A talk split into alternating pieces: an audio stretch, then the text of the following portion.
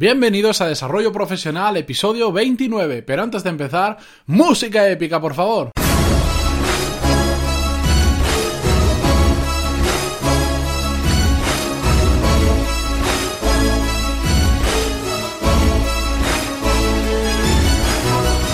Buenos días y bienvenidos a un nuevo episodio de Desarrollo Profesional, el podcast donde hablamos sobre todas las técnicas, habilidades, estrategias y trucos necesarios para mejorar en nuestro trabajo, ya sea porque trabajamos para una empresa o porque tenemos nuestro propio negocio.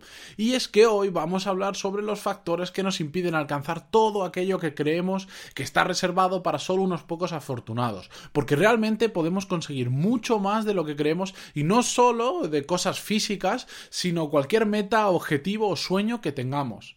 Todo pasa en nuestra mente, por eso es necesario que conozcamos hoy algunos de los factores que nos limitan, que nos impiden alcanzar todo aquello que realmente queremos. Os los voy a enumerar y como siempre los voy a dejar en las notas del programa por si queréis eh, consultar alguno, tenerlo ahí, no tener que escuchar todo el episodio, ¿de acuerdo? Vamos con el primero y para mí el, el más importante de todos y es el pensamiento limitante. En una canción que a mí me gusta mucho decía, todo es mental, paraíso o cárcel. Y es que es así, nuestra mente es nuestro mayor limitante. Podemos estar encerrados en una cárcel de cristal que es nuestra mente o no. Nos limitamos, de hecho, más a nosotros mismos de lo que nos limita nuestro propio entorno, la situación económica, eh, la familia en la que hemos nacido, el dinero que tenemos, todo eso nos limita mucho menos de lo que nos limita nuestra mente. Por eso, siempre hay gente que en exactamente el mismo entorno que nosotros ha sido capaz de llegar mucho más lejos porque no tenían un pensamiento limitante. Además, hay una cosa clave que es que no conocemos nuestros límites.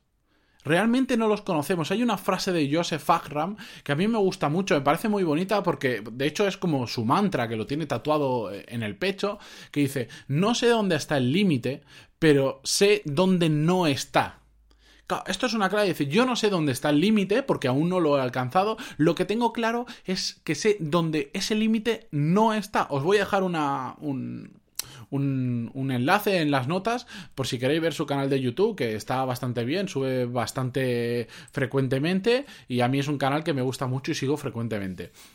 Segundo punto, el pesimismo, por supuesto. Pensamos siempre que las cosas pueden salir mal. Si, nos tenemos que poner una situación, siempre terminamos pensando todo lo malo que puede ocurrir. y, realmente no nos paramos a evaluar los riesgos reales. Y esto os lo, voy a, os lo voy a explicar con un ejemplo muy fácil. Ahora imaginaros que decís, quiero cambiar de trabajo porque no estoy a gusto en el que estoy, no estoy creciendo o simplemente quiero cambiar porque busco otra cosa seguramente en vuestra mente empezará a pensar, no, es que si cambias de trabajo y si no encuentras otro, y si pierdes el paro, y si no tienes dinero, y si empiezan a aparecer todos esos isis que, que te nublan de pesimismo, pero realmente os habéis parado a evaluar los riesgos reales. ¿Conocéis a alguien cercano a vosotros que por cambiar de trabajo se haya tenido que ir a vivir bajo un puente? ¿Verdad que no? Probablemente, si le costó más tiempo, bueno, se tuvo que ajustar económicamente, no lo pasó bien, tuvo problemas, pero alguien se ha quedado a vivir bajo un puente. A mí no me gustaría vivir bajo un puente, pero es que... Mm, plantee la situación que plantee, siempre voy a encontrar una forma de salir y no terminar en, viviendo bajo un puente. No sabemos evaluar los riesgos reales que tienen los cambios o que tienen las acciones o que tiene cualquier cosa que hagamos en la vida. Siempre tendemos a llevarlo a lo más negativo posible. El pesimismo va ligado con el tercer punto, que es pensar demasiado. El overthinking que llaman los americanos. Y es que cuando afrontamos una situación nueva, empezamos a pensar, ya os lo decía, en todos los peros y en todos los contras que pueden salir de eso. Y encima somos negativos, así que imaginaros la mezcla que sale de ahí. La realidad es que todas esas situaciones que nos planteamos que pueden llegar a suceder malas, todos esos peros y todos esos contras, la realidad es que la mayoría nunca termina sucediendo. Y aquí tengo un ejemplo buenísimo. imaginaos eh, alguna vez que os haya dejado vuestra pareja a que se acababa el mundo.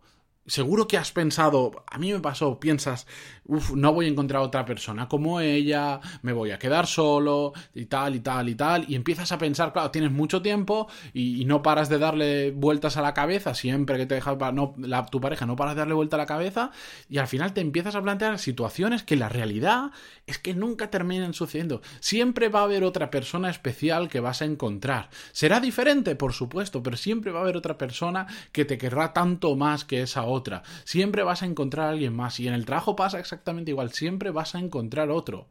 Mejor, peor, lo que sea, pero siempre hay algo más. Tenemos que dejar de pensar demasiado y tomar acción. Cuarto punto. La pereza. No sabía si llamarlo pereza o vagancia, pero al final lo que viene a señalar es que por supuesto que es más cómodo quedarnos donde estamos. Por supuestísimo.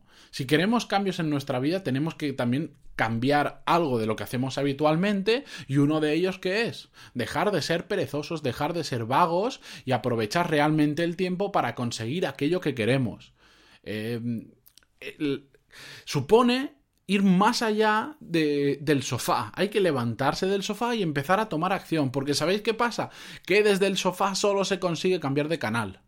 Y esa es una realidad absoluta. Desde el sofá lo único que vas a conseguir es cambiar de canal. Así que si quieres realmente conseguir tus objetivos, lo primero que hay que dejar de lado es la pereza, la vagancia, y hay que esforzarse por lo que realmente queremos porque al final, si lo conseguimos, merece muchísimo la pena. Quinto punto, la falta de ambición.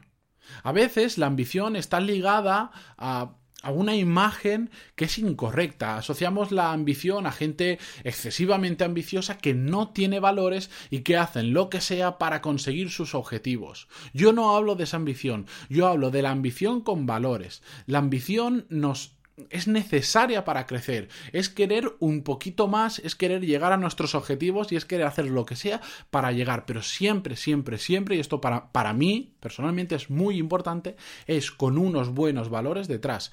Mucha ambición sin valores terminamos siendo empresarios, que hacemos lo que sea y, y nos cargamos a quien sea con tal de conseguir nuestros objetivos. A mí eso yo no lo defiendo para nada y defiendo que hay que ser ambicioso con valores. Hay que ser ambicioso para mejorar constantemente hacia nuestros objetivos, pero la ambición tiene una peculiaridad, y es que ambición sin acción se convierte en frustración. Podemos ser muy ambiciosos, pero si no hacemos nada para conseguir y para darle salida y rienda suelta a esa ambición, se va a convertir en frustración, porque vamos a querer mucho, pero vamos a conseguir poco o nada, y eso es frustrante. Sexto punto la falta de, autoestima. Está muy ligada al primer punto que hablamos sobre el pensamiento limitante. Muy, muy ligada. Realmente podemos conseguir muchísimo, muchísimo más de lo que nosotros creemos. Porque al final, creo que ya lo dije en algún episodio, todos tenemos las mismas 24 horas del día. Todos. Da igual si eres rico o si eres pobre, si eres bueno en tu trabajo o si eres malo en tu trabajo. Todos tenemos las mismas 24 horas que el señor Bill Gates, que el señor Amancio Ortega, que tu jefe o que tú mismo. Todos tenemos 24 horas. Y esto es muy importante. Podemos poner todas las excusas que queráis del mundo de no, es que Bill Gates es muy inteligente, no, es que tal persona ya nació con un patrimonio, no, es que podéis poneros todas las excusas que queráis y podéis escuchar el, el episodio número 9 donde hablamos sobre las escuchas si queréis, pero la realidad es que todos tenemos las mismas 24 horas y podéis encontrar todos los ejemplos de queráis de gente que está en vuestra misma situación, digamos familiar, económico, social, que ha conseguido muchísimo más de lo que tú crees que tú mismo puedes conseguir. Y está en el mismo entorno con las mismas condiciones y tiene las mismas horas que tú. La diferencia es cómo aprovechas esas 24 horas del día. Séptimo punto. El miedo al fracaso social, el miedo social al fracaso, mejor dicho. En España hay una, tenemos una peculiaridad, no sé en Latinoamérica cómo será exactamente, pero en España em, nuestra cultura hace que el fracaso se asocie a gente perdedora. Si fracasas, eres un perdedor. Por lo tanto, ¿qué, la, la, mayoría de la gente, ¿qué pasa? Que no quiere fracasar. ¿Por qué? Porque no quieren que le vean como un perdedor. Y esta es una mentalidad muy limitante y es una mentalidad muy diferente a la que existe, por ejemplo, en Estados Unidos, donde el fracaso se ve como algo bueno, se ve como un paso que has dado, que bueno, no te ha funcionado, pero seguro que has aprendido mucho de ello. La diferencia entre ambas culturas en este sentido es brutal y tenemos que empezar a dejar de pensar de, de que nos importe lo que la gente piensa de nosotros. Si fracasas, es que te tiene que dar exactamente igual. Lo que tienes que pensar es lo que tienes que aprender de ese fracaso y que estás un paso más cerca de conseguir lo que realmente quieres. Ese es un cambio de mentalidad muy importante. En un episodio eh, hablaremos solo sobre la importancia de dejar de pensar eh, qué piensan, de dejar de, de, que nos importe qué piensan los otros de nosotros para olvidarnos del fracaso. Ya hablé sobre el fracaso en un episodio, pero es muy importante que nos dé absolutamente igual lo que piensan el resto de nosotros. Si, nos, si queremos conseguir ese objetivo, vamos a muerte por él. Y si fracasamos, no pasa nada, nos levantamos y lo volvemos a, lo volvemos a intentar. Hasta aquí los siete puntos eh, que os quería resaltar sobre eh, que nos impiden crecer o alcanzar nuestros sueños. La semana que viene seguiré hablando un poco sobre este tema, aún no tengo decidido en qué número de podcast, pero ya os lo diré en el email semanal.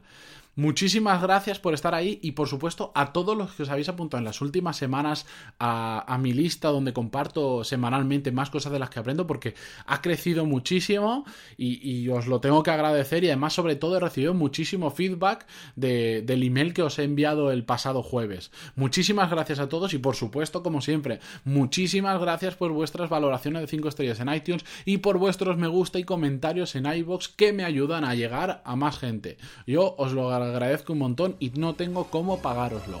Espero que os vaya todo bien en el día de hoy y nos escuchamos mañana con un nuevo podcast. Adiós.